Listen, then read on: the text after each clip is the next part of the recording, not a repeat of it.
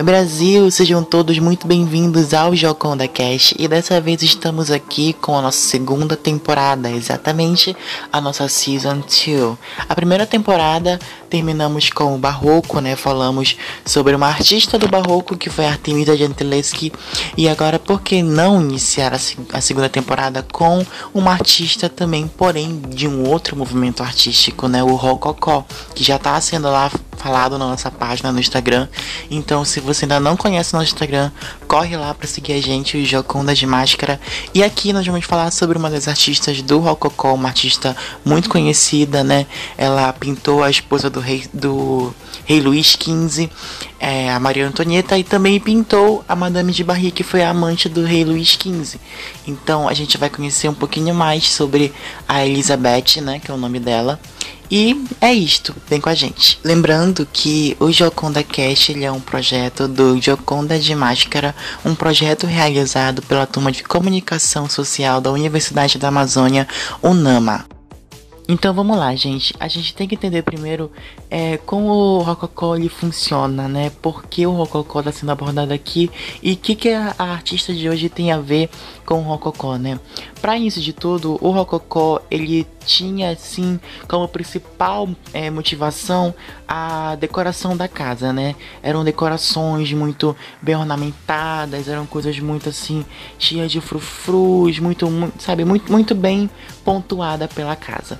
E aí chegou a pintura do Rococó, né? As artes do Rococó que eram coisas assim como as decorações, elas eram mais leves, elas eram mais sutis, tinham cores pastéis, tinham cores mais fofinhas, mais doces, né? Muitas pinturas do rococó, elas traziam uma pureza muito grande, traziam muitas mulheres, né, no rococó, é, mulheres em balanços, mulheres é, conhecendo homens, e nessas pinturas onde elas conheciam homens, elas iam tendo estágios de amor, né? É, primeiro o desleixo de não querer um homem e depois acaba aceitando e acaba prosseguindo a vida com o amor da vida dela, enfim. O Rococó, ele tinha toda essa questão bela, né? Mas por trás do Rococó, né, o que estava ocorrendo na França naquela época, né, período de Revolução Francesa, tava um caos. Enquanto o Rococó tava ali aquela coisa fofa, aquela coisa de mil maravilhas, tudo bonitinho, tudo perfeito, a cabeça do Rei Luís XV tava a jogo, tava a prêmio, né? Assim como a cabeça de Maria Antonieta também, que são pessoas aí que vão estar muito presentes na vida da artista que nós vamos falar agora. E a Elisabeth Vigée-Lebrun, gente, ou só Elisabeth Vigée-Lebrun, para você que não fala francês, eu não falo, tive que treinar muito. Ela nasceu no dia 16 de abril de 1755. Ela veio de uma família muito modesta, muito simples, e ela fez o caminho dela na sociedade, na sociedade francesa, por conta própria, né? Já era assim, uma mulher muito empoderada, né? Então, ela queria crescer como uma artista sozinha, sem ajuda de pai, sem ajuda de mãe, sempre cresceu sozinha, né? Né? E mesmo em um ambiente dominado por homens, né? A Elizabeth, ela foi uma retratista oficial de uma mulher. Ela foi uma retratista oficial da Maria Antonieta, né? Que eu já falei aqui.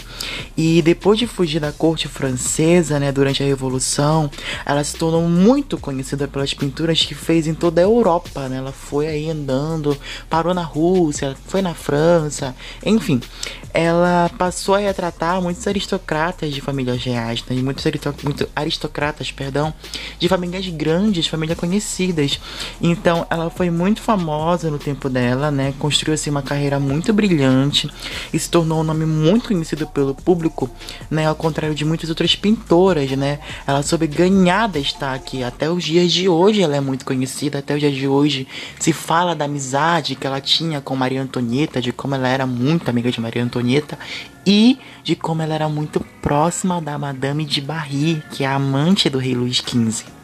E obviamente, né, Elizabeth ela seguia claramente o que é a essência da pintura do rococó, né? Aquela coisa doce, aquela coisa pomposa, aquela coisa muito fofinha, muito linda, peles branquinhas, né? Todas sedosas, vestidos com cores bem dóceis, né? Cores pastéis, um rosa e um branco juntos, né? Sendo que são cores bem claras, né? Ficava uma coisa linda e um fundo esverdeado, né? Um fundo fundo verde bem escuro. Então Elizabeth, ela sabia o que ela estava fazendo, ela sabia o que ela estava pintando e ela, né, ela usou os autorretratos, os autorretratos dela, perdão, para fazer o status dela e divulgar a imagem dela, né? Tanto que em 1776 ela se casou com um negociante, né, de artes, um dos mais importantes ali do tempo dela, o Jean-Baptiste Pierre Lebrun, né? E isso tipo impediu ela é, de ser aceita na Academia Real de Pintura e Escultura, né? Porque os regulamentos proibiam qualquer mulher é, que fosse pintor, ou até mesmo homem, que tivesse contatos no mercado, né? Porque seria muito fácil você tá ali na academia, tá fazendo sua pintura e você chegar pro seu esposo e falar: Olha, eu quero vender a minha arte, você pode vender para mim, por favor? Risos, risos. Então ela foi impedida de entrar na academia, né? E aí ela deu um passo para trás. E aí, infelizmente, né, ela não conseguiu entrar, como já foi dito. E quando o preço das pinturas flamengas subiram, né? ela aprendeu a dominar a magia das cores, né? Ela já era conhecida, então ela ficou mais conhecida ainda. E a habilidade fina dela, né, de Rubens e Van Dyck foi acrescentada à sua, à sua vida, né? Então ela passou assim a fazer pinturas mais pomposas e mais maravilhosas ainda, né? A clientela da Virgile Lebrun, ela foi muito especial, né? A burguesia ali era muito presente na vida da Virgile Lebrun. Em 1677, ela começou a trabalhar para a aristocracia. E aí, descendente de sangue, de sangue reais e tudo mais, finalmente ela chega a Maria Antonieta. No entanto, né, em 1683, com a intervenção do marido da rainha, né, o rei Luís XV, a artista ela foi admitida na Academia Real de Pintura. Por quê? Porque a Virgile Lebrun, junto com a Maria Antonieta, elas ficaram muito amigas, best friends, amicíssimas, se juntam causas, imaginem juntas, entendeu? Então, com o apoio de Maria Antonieta e o apoio do Luís XV, a Virgile Lebrun, ela passou a ser uma das 14 mulheres entre 500 artistas, né, da França a serem admitidas na Academia Real de Pintura e Escultura. E isso antes da Revolução, tá, gente? Então imagina assim, que honra, né? Você tá ali pintando Maria Antonieta, está ali do lado do rei, Lu, do rei Luís XV e você conseguiu uma vaga dentro da, de uma academia, né? Uma academia de pintura, né? Muito conhecida. E em seu primeiro salão, né? Ela exibiu, assim, vários retratos. Para quem não sabe, o salão é como se fosse um sarau de arte, né? Naquela época eram salões onde a artista colocava suas pinturas, as pessoas iam ver. Enfim, ela divulgou várias artes dela, né? Incluindo um, um retrato da rainha, né? De vestido e tudo mais, de musselina branca e chapéu de palha, conhecido como Maria Antonieta, e seu vestido chamisé. A caracterização da, monar da monarca, né, foi muito admirada, né, da, da Maria Antonieta. Todo mundo ficou apaixonado. No entanto, o traje pastoral foi muito condenado como impróprio para a representação de uma figura pública da, pública da realeza, né? E a artista foi convidada, convidada entre aspas, a retirar da exposição, né? Basicamente, ela teve que jogar o quadro fora, gente. Imagina você fazer uma pintura ali, demorar horas pintando alguém, ou então fazendo uma paisagem, ter jogar sua arte fora, né? Então, em um período onde os homens tinham mais liberdade, tinham mais oportunidades, né? Não havia muitas mulheres pintoras na época. E a Elizabeth ela quebrava esse paradigma, como eu já falei. Então, era um número muito limitado de mulheres que podiam entrar na Academia Real, que foi fundada em 1648, né? E como uma mulher charmosa e muito atraente, ela também teve que suportar uma série de boatos e ciúmes, né? Vinda, vindas do marido, né? Até porque quando você ali tá dentro de uma academia cheia de homens, óbvio que vai ter boatos falando, olha, ela te traiu, ela tá traindo você e tudo mais. Além disso, né? É, as mulheres que eram excluídas de praticar as pinturas de maior prestígio e a pintura de gênero é, eram totalmente deixadas de lado. Então, assim, a Virgil Lebrun, ela tinha assim que se concentrar nos seus retratos, ela tinha que se concentrar no que ela estava fazendo pra quebrar tudo que o pessoal falava, que o pessoal colocava ali, né, na boca do povo, dizendo que, nossa, uma mulher na Academia Real de Arte, né, isso é, isso é impróprio, isso é injusto, só devia haver homens, porque homens, pelo amor de Deus, né, gente, a gente tá falando de uma artista, de uma pintora. Então, assim, é com muitas pessoas tentando interromper a vida dela, né? Com muitas limitações impostas aos seus retratos, porque quando você é uma artista renomada e é conhecida, você acaba sendo é, posta ali em um pedestal e quando, quando você está dentro de um pedestal, em cima de um pedestal, né, você acaba recebendo críticas muito negativas, né, vindas das pessoas, principalmente nos trajes em que ela usava, né, nas coisas que ela colocava, as posturas que ela colocava as mulheres que é, na, na, visão das pessoas eram posturas muito desleixadas, porque vide os quadros da Maria Antonieta, a Maria Antonieta sempre estava muito graciosa, se inclinando, colocando a mão perto do rosto, sendo que na visão das pessoas não, uma monarca tem que colocar as mãos na cintura, entre a cintura, ou então colocar as mãos atrás, sabe? Nunca é, fazendo pose, é, poses majestosas, né? Sendo que a gente está falando de uma monarca, né? Estamos falando de Maria Antonieta, uma das mulheres que enfrentou ali pessoas é, super acima dela e que não tinha, não, não tinha medo não de dar a cara a tapa, né? As mulheres, naquela época, elas pareciam muito sensuais e livres nos retratos, né? Da, da, da Elizabeth. Então, tinham, assim, toda aquela questão dos lábios serem bonitos, dos cabelos enrolados. E aí né, quando ela estava pintando, quando Elizabeth estava fazendo um retrato, né, da, da Maria Antonieta, ela conheceu a Madame de Barry, a Condessa de Barry, né, Isabela Marini, né, Isabela Marini, ela foi amante do rei Luís XV, então quando ela conheceu a Madame de Barry, ela começou a pintar tanto de Barry tanto Maria Antonieta, né? Tem até uma rivalidade entre as duas, né? Meu Deus, Madame de Barry, amante do rei Luís XV. Enquanto o pessoal tava lá vendo a Elizabeth fazendo as pinturas, né? Da Maria Antonieta, ela tam eles também viam a Elizabeth fazendo pinturas da Madame de Barry. E aí, naquela época, já existia uma rivalidade feminina, né? De, de de qual lado você está? Você está do lado da Maria Antonieta, né? A rainha, a esposa, consorte, né? Do, do rei Luís XV. Ou você está do lado da Madame de Barry, a amante, a traidora, a favorita, né? Do, do, do, do rei. Então, é, ficava muito aquelas questões. E aí explode a Revolução Francesa. Durante a prisão, né? Da, da, da Maria Antonieta e do rei Luís XV, nós sabemos o que aconteceu com ambos, inclusive é muito triste, né? É, o que aconteceu com a Maria Antonieta, porque ela foi julgada de assediar os filhos dela, né? Imagine você ser mãe, ser condenada a, a, a ter a cabeça cortada por uma mentira, né? Mas a galera queria, porque queria cortar a cabeça dos reis, então taca a guilhotina.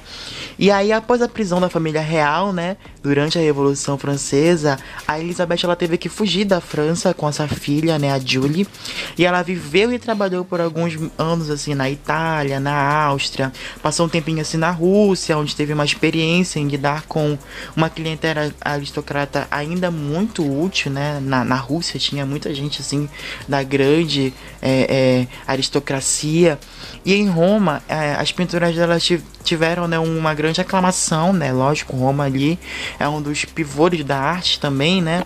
E ela foi eleita pela Academia Romana de San, de San Luca, né? Como assim uma das, uma das pinturas mais conhecidas né, em Roma, naquela época que ela estava em Roma. Na Rússia, ela foi recebida pela nobreza, né? E pintou inúmeros quadros da, da aristocracia, inclusive do último rei da Polônia, e mem membros da família como a Catarina Grande, né? A, a, famosa Catarina Grande. E enquanto em São Petersburgo, né? A Elizabeth ela foi nomeada membro da Academia de Belas Artes de São Petersburgo. Então, além de participar de uma academia academia antes né, de ser famosa, né, de ser conhecida, ela também participou de outra academia, já no auge da, da Revolução Francesa, ela estava de outra academia estudando e mostrando suas artes. Então, estando em muita demanda né, pela elite da Europa, ela visitou a Inglaterra no início do século XIX e pintou vários retratos notáveis, incluindo do Lord Byron, né? E em 1807, ela viajou para a Suíça e foi nomeada como membro honorária da Société pour l'avancée de Biot de Arte, da Genebra. que é uma sociedade né, de artes ali muito famosa da Genebra. Não vou aqui traduzir porque senão ficaria uma, coisa, uma coisa muito grande, perdão. Mas basicamente era uma sociedade né, de artes ali avançadas, de arte de Genebra. E em 30 de março de 1842, Elizabeth, ela falece, né? Ela deixa um legado de uma mulher muito famosa, muito conhecida, muito grande, né? Esteve ali à frente do tempo. Ela foi muito amiga da Maria Antonieta, elas eram muito próximas, elas trocavam segredos, inclusive os segredos sobre a Madame de Barry, né? E mesmo a Elizabeth pintando a de Barry, né, por um tempo, a Maria Antonieta não deixou, não deixou de ser amiga da, da Elizabeth, até porque a Maria Antonieta era uma mulher muito, muito boa, ela é uma mulher muito legal. A Maria Antonieta, quem já leu algumas biografias faladas sobre a Maria Antonieta, ela era uma mulher muito chique e que gastava mesmo, sabe? Ela esbanjava, ela fazia muitas festas e, obviamente, a Elizabeth ela estava nessas festas porque, obviamente, ela era amiga de Maria Antonieta, né? Então, quando a, a Elizabeth morreu, Maria Antonieta já estava morta, o rei Luís XV também já estava morto, né? Infelizmente, o filho da Maria Antonieta ele também não conseguiu prosseguir, né, é, diante a aristocracia francesa. Então, a família francesa ali se perdeu diante a Revolução Francesa e a Elisabeth Virrey-Lebrun, ela perdeu uma amiga, ela mesmo perdendo uma amiga, ela seguiu em frente, ela foi lá, ela deu o nome dela, né? Ela cresceu fora da França, em vários outros países. Ela estava de presente em aristocracias russas, em aristocracias inglesas. Então, ela ficou muito ficou muito assim marcada como uma pessoa muito especial, né? Ela tinha uma arte, uma pintura muito especial. Então, ela deixou uma frase é, na sua lápide, né, no seu memorial, escrita assim, abre aspas, só na pintura encontrei felicidade. E essa foi a Elizabeth Virre Lebrun, gente. A Elizabeth Virre Lebrun, pintora francesa, muito conhecida, né? E ela deixou esse legado aí maravilhoso para vários outros artistas, mulheres que sonham, né, em crescer na vida e que infelizmente naquela época não podiam porque homens mandavam em tudo, né? Infelizmente naquela época era assim. E na, na minha visão, né, a, a Maria Antonieta ela foi a porta de saída, né, a válvula de escape que Elizabeth precisava. Lógico, Elizabeth ela nunca precisou de opinião de homem para seguir em frente, né? Mas a Maria Antonieta, como uma mulher e sabendo como a sociedade funcionava e como a sociedade julgava, apoiou muito a Elizabeth Virrey-Lebrun. Então é muito bacana é, ver que deram essa liberdade, né? Um homem deu uma liberdade para Elizabeth, que foi o Luís XV, né? Tanto Luís XV quanto a Maria Antonieta foram grandes amigos da Elizabeth. E é muito bom ver que essa frase na lápide da, da Elizabeth, até hoje, ela move muitos outros artistas, né? Então eu repito aqui de novo: só na pintura eu encontrei felicidade. Elizabeth Virre Lebrun. E é isso, gente. Esse foi o Joconda Cast de hoje, né? Como eu falei, por que não iniciarmos né, a segunda temporada, Season 2 do Joconda Cast, com uma artista feminina? E que artista, né? Uma artista que pintou para reis, né? Um, para reis conhecidos, para lords, né? Que foi Elizabeth Virgil Brown. E é muito bacana poder falar que a história dela dá início ao Jocunda Cast com a história dela. E é com essa história que eu me despeço de vocês. Eu espero muito que vocês tenham gostado desse episódio do Jocunda Cast, esse início de segunda temporada do Jocunda Cast. Nós vamos trazer mais coisas aqui pro Jocunda Cast. E se você ainda não segue a gente no Instagram, por favor, vai lá no Instagram, segue a gente, Gioconda de Máscara, para conhecer todas as expressões artísticas que nós já falamos lá e aqui também algumas delas nós já falamos, né? Lá tem todas as expressões que já falamos. Nós estamos no Rococó agora e eu espero muito que vocês gostem, eu espero muito que vocês apreciem o que nós estamos fazendo porque é um trabalho muito bacana e como eu já falei, né, esse trabalho ele está sendo produzido pelos alunos de turma da comunicação social da faculdade da Unama e eu espero muito que vocês tenham gostado. Se vocês gostaram, por favor, não se esqueçam de seguir a gente, de compartilhar o nosso podcast com os amigos, com os professores, com a turma de vocês, de, de clicar no coraçãozinho aqui embaixo se você gostou realmente. E não se esquece, como eu falei, de compartilhar. Então é isso, gente. Um beijão para vocês. Por favor, fiquem bem, fiquem salvos e até o próximo episódio. Beijo!